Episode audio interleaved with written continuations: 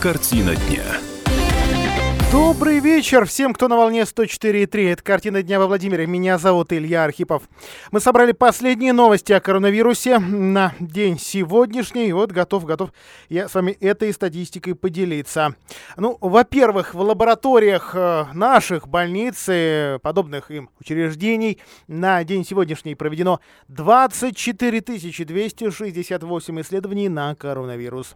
В облздравия уточнили, что чуть меньше половины, 11 975 из них провели в лабораториях Роспотребнадзора. 5 тысяч в Федеральном исследовательском институте вирусологии и микробиологии. Он находится в Петушинском районе.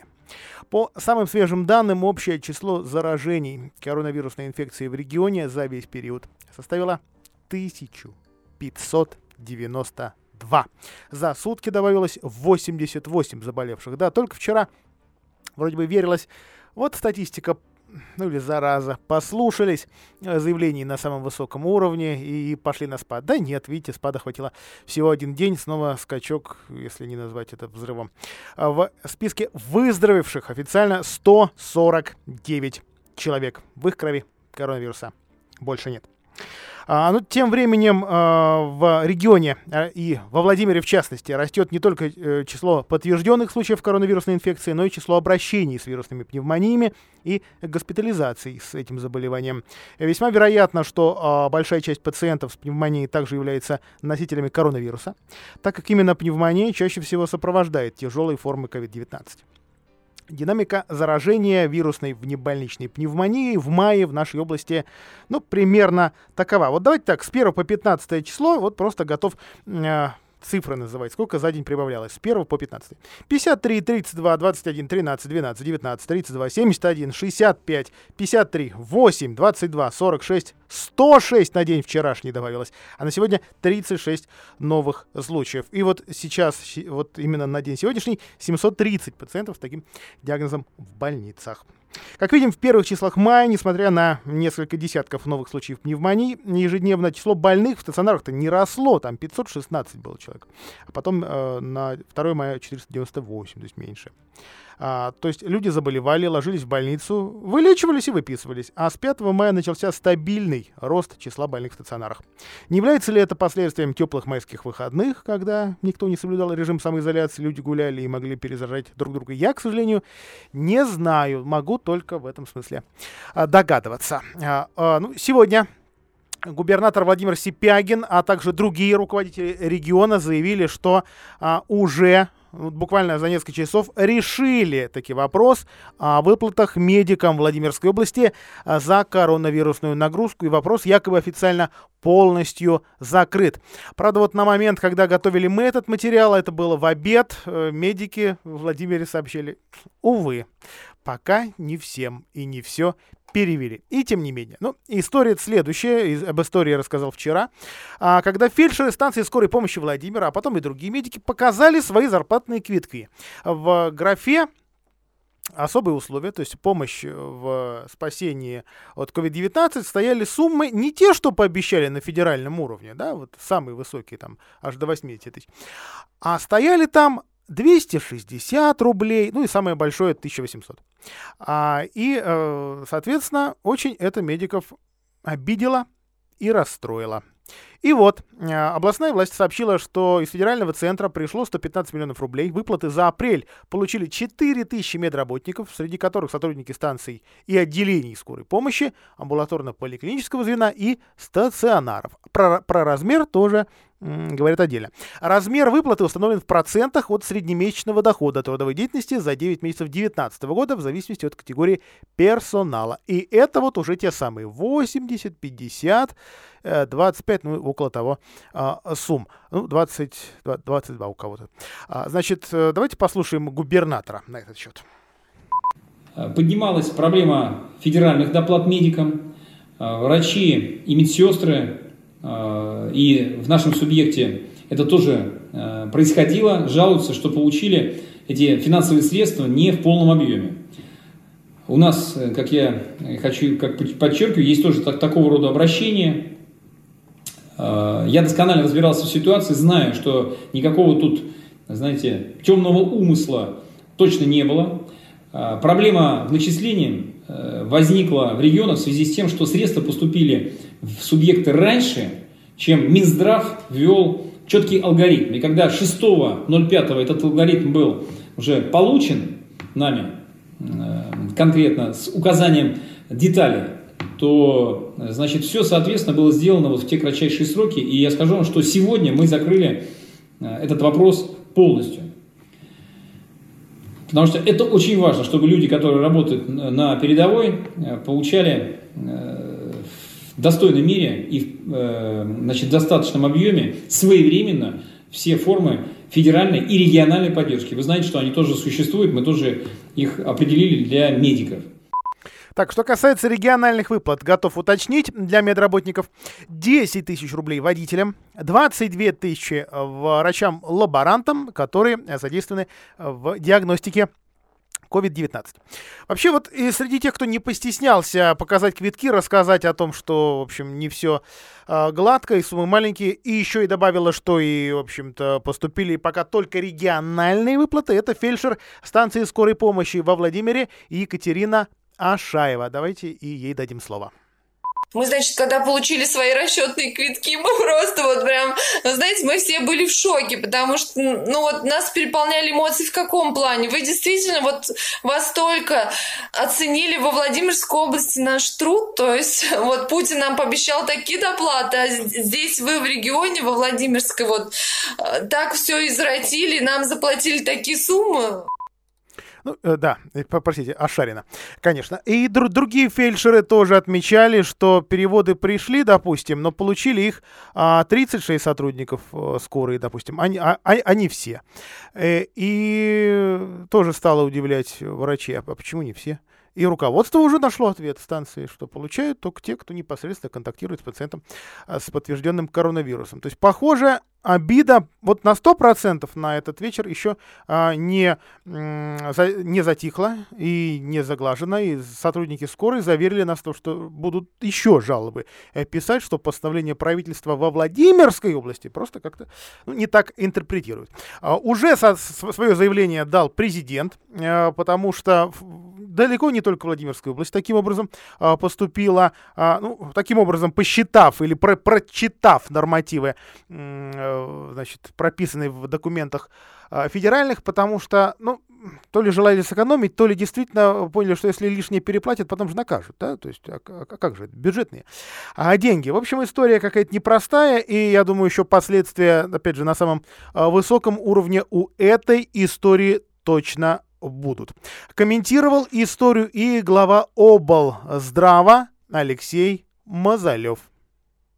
Также необходимо отметить, что по решению губернатора Владимирской области дополнительно на э, стимулирование медицинского персонала и прочего персонала, который в настоящий момент задействован для оказания медицинской помощи пациентам с коронавирусной инфекцией, определены выплаты в 10 тысяч рублей э, водителям э, скорой медицинской помощи, и эти выплаты осуществлены в апреле месяце. А, помимо этого, э, дополнительные выплаты из областных средств направлены на э, зарплату э, медицинским работникам, которые работают в лабораториях по выявлению и установке диагноза коронавирусной инфекции.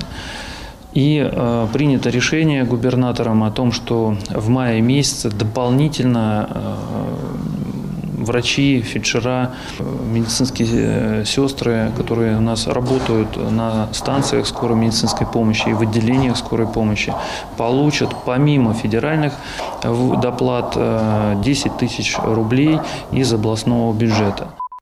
Но вопросы, напомню, остаются.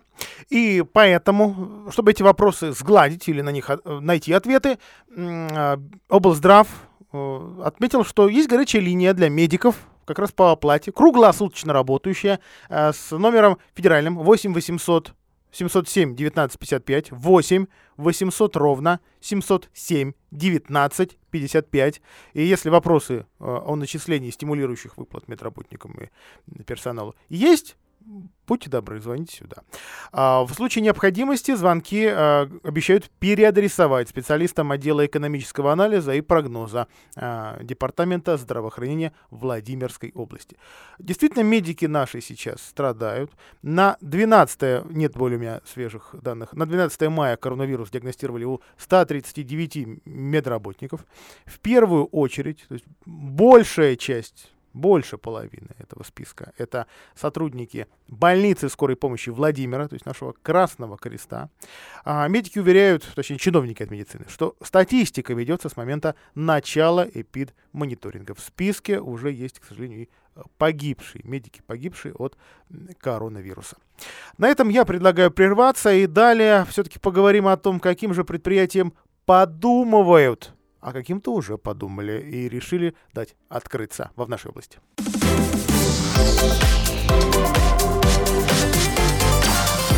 Картина дня. Тысячи предприятий Владимирской области из-за вот этих бюрократических каких-то паучков, ловушек, неточностей попали, не попали, простите, в число получателей господдержки. Александр Ремига, это у нас первый вице-губернатор, точнее, временно исполняющий обязанности, первый вице-губернатор по экономике, сделал сегодня такое заявление. А, также он добавил, что власти нашего региона пытаются достучаться с этой мыслью до федерального правительства, которое вот эти предприятия, которые в стороне как бы оказались, просто не заметило.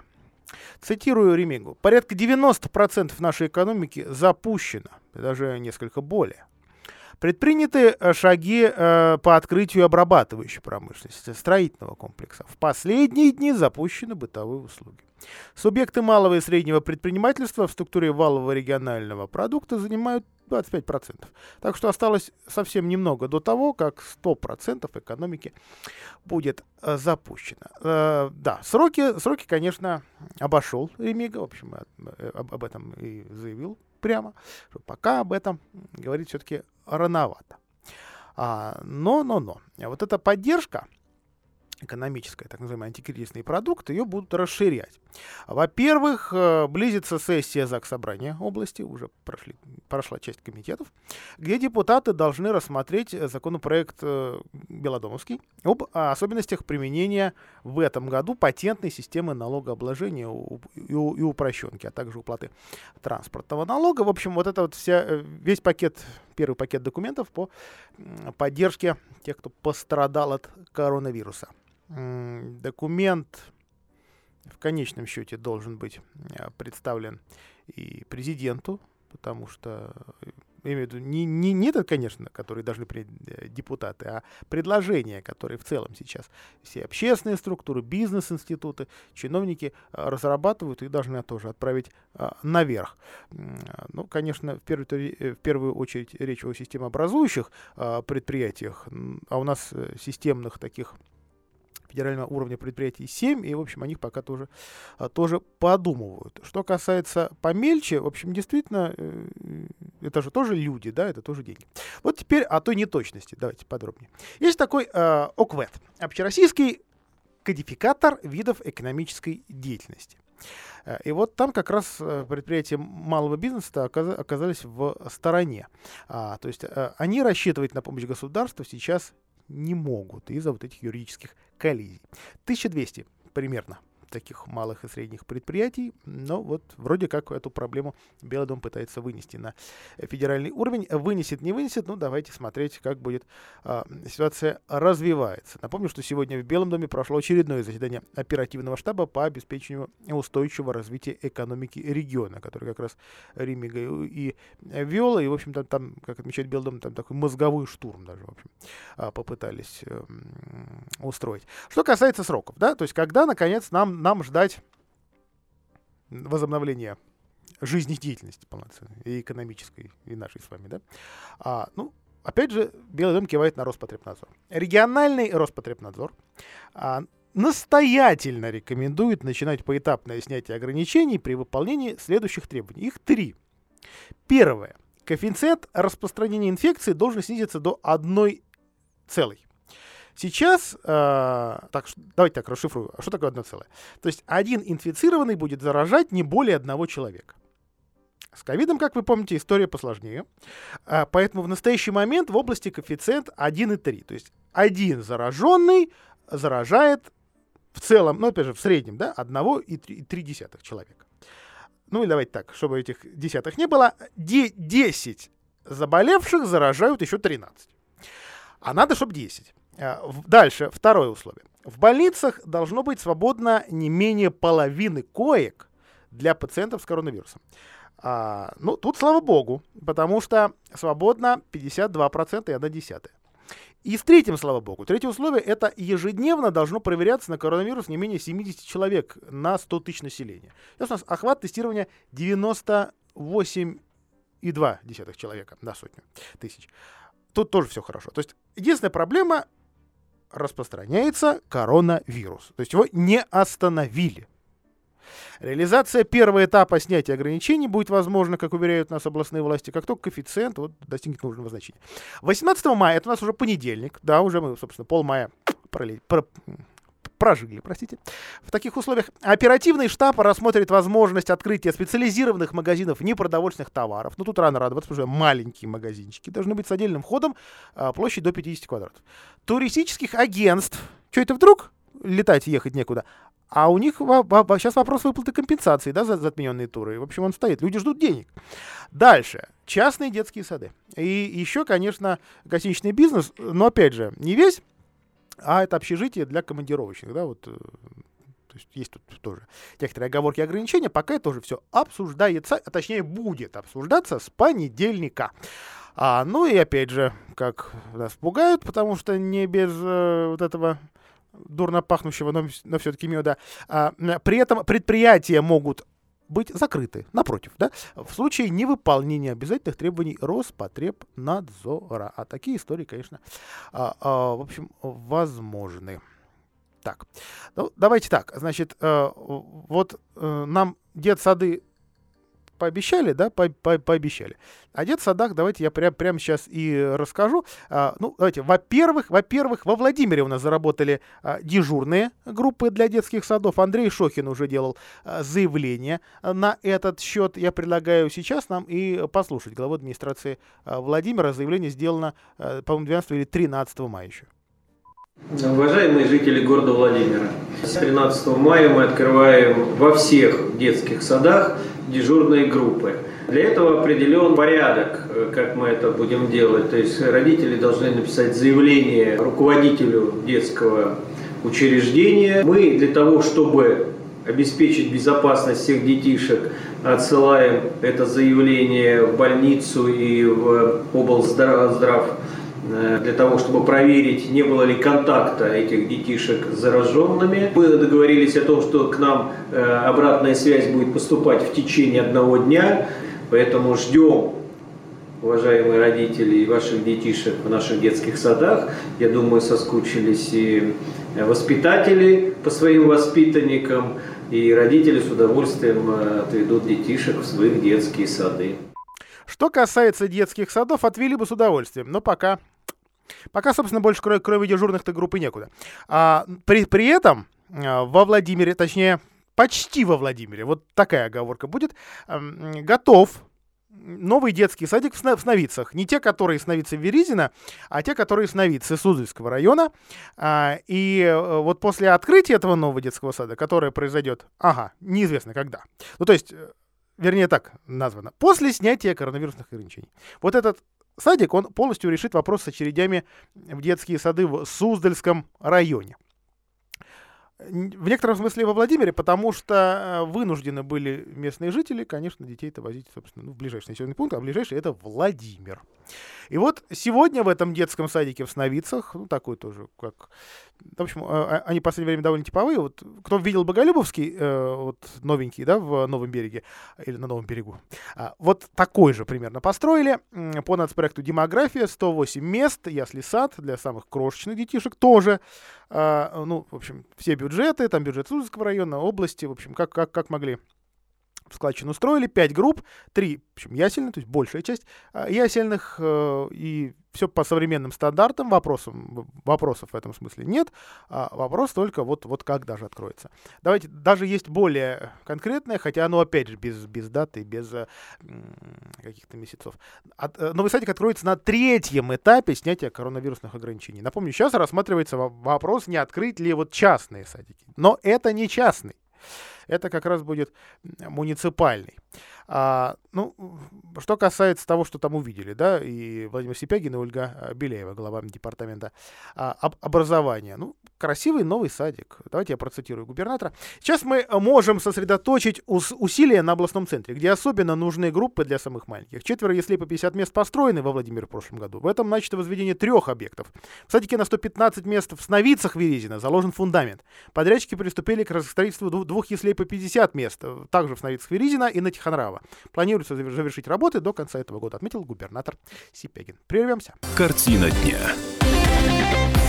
Мы продолжаем. Это картина дня во Владимире. У микрофона Илья Архипов.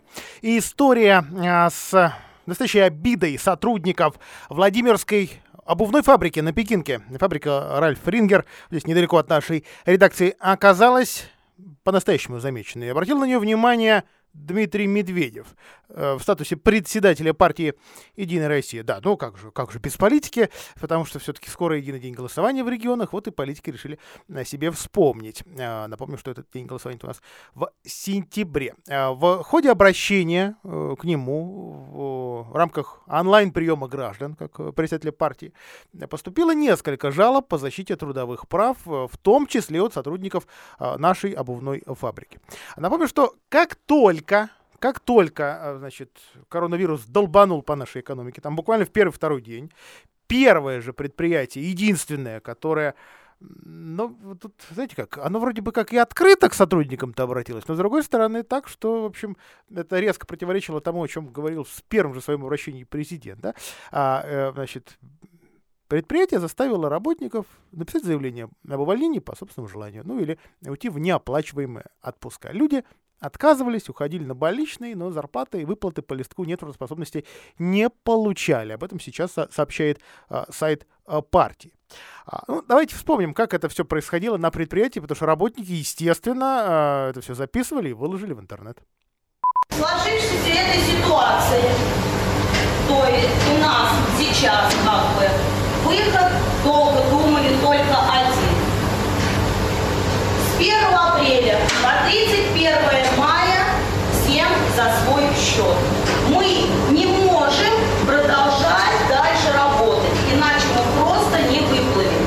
Потому что если мы работаем, нам нужно платить зарплату, налоги, коммунальные и все остальное, а обувь на складе будет дальше только копиться, продаж. Полтора месяца назад было дело. Сейчас уже кажется, что это как-то, как-то в прошлой жизни, да? Так вот, Дмитрий Медведев велел разобраться с этим вопросом. Да, он немножко попахивает уже нафталином, но, но, но все-таки забывать о нем не стоит, и, и поручил партийному правозащитному центру обратиться в прокуратуру. Давайте самого Медведева послушаем.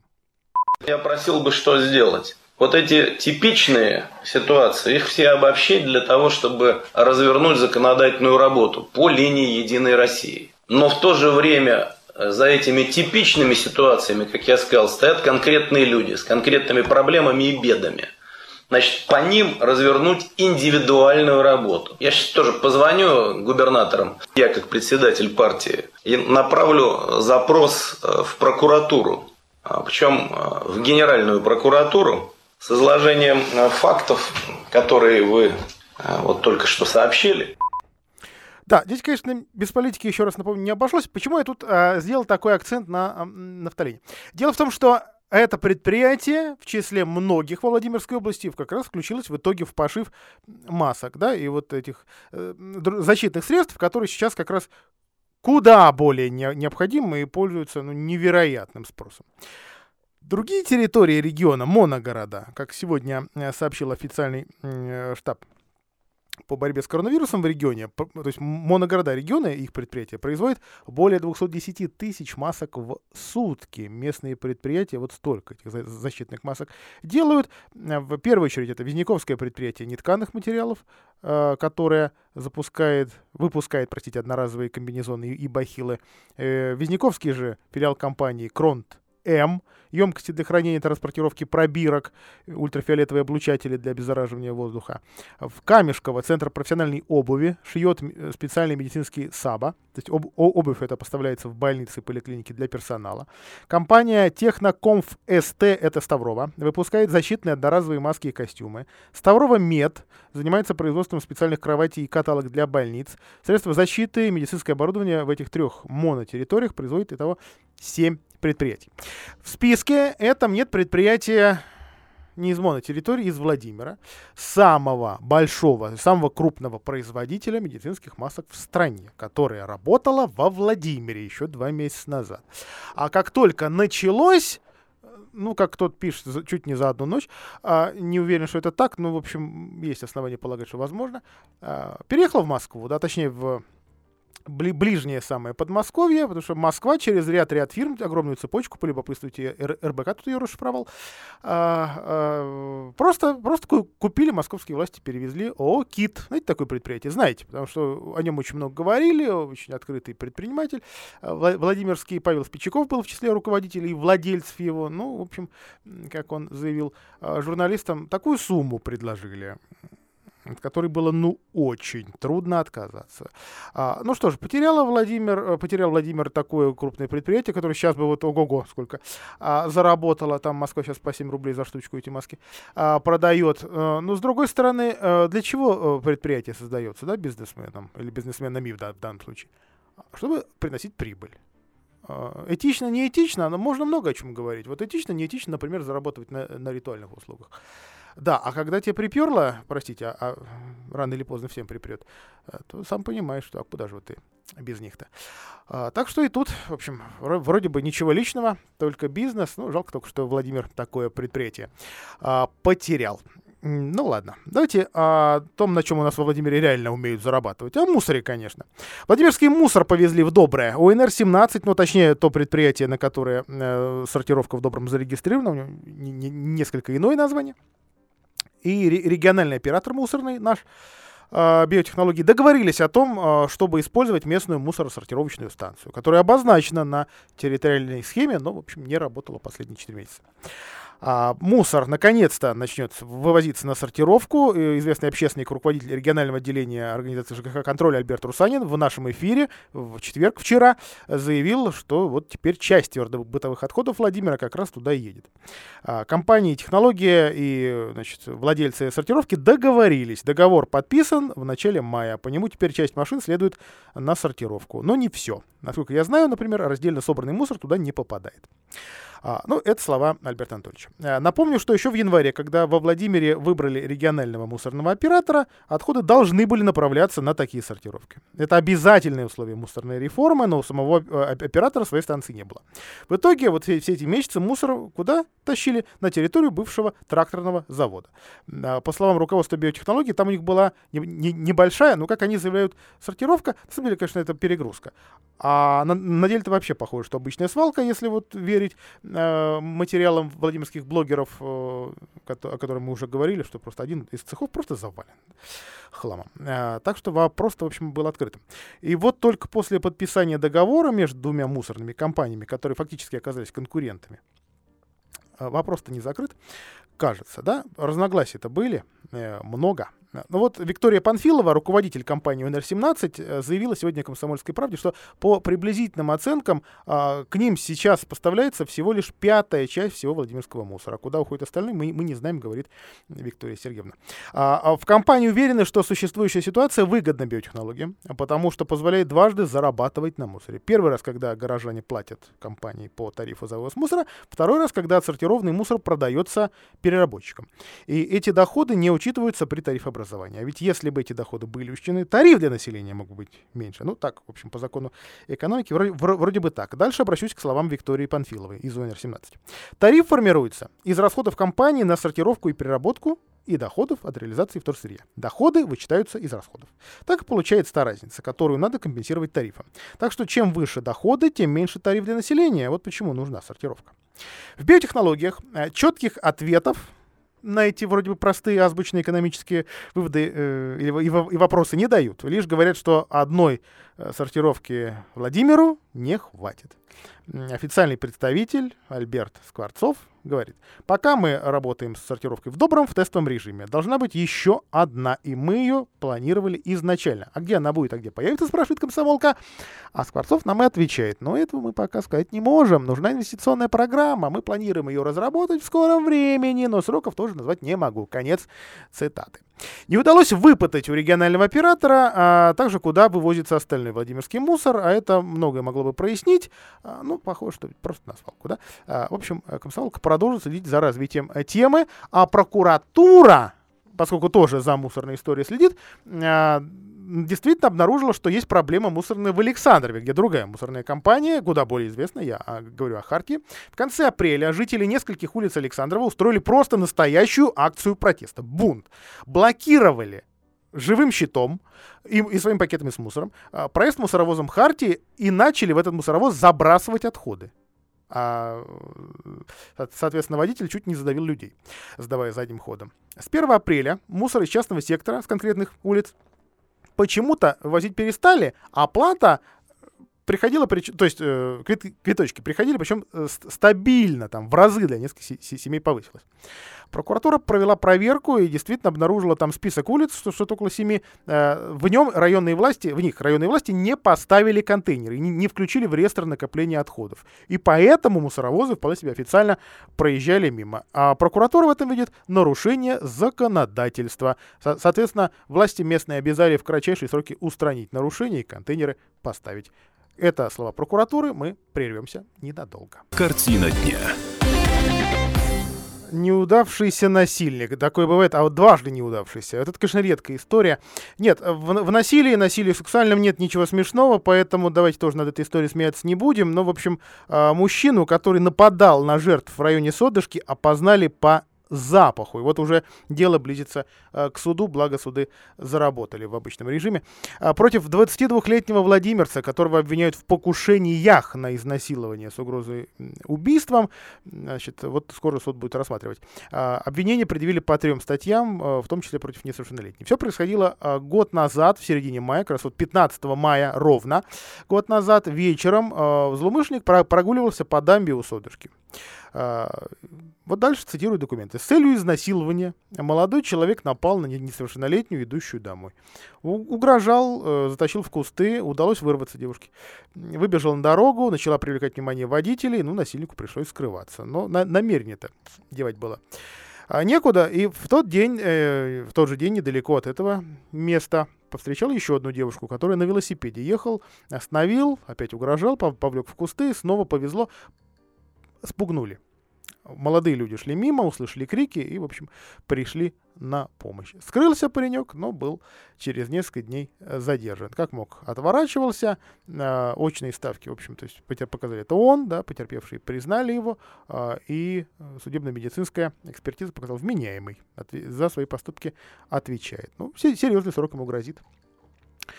А, так, от дел криминальных давайте к делам а, политическим практически, да, или кадровым. Потому что сегодня Владимирские СМИ сообщают о том, что Алексей Мазалев, глава облздрава, работает еще, не, еще совсем недолго в Белом доме.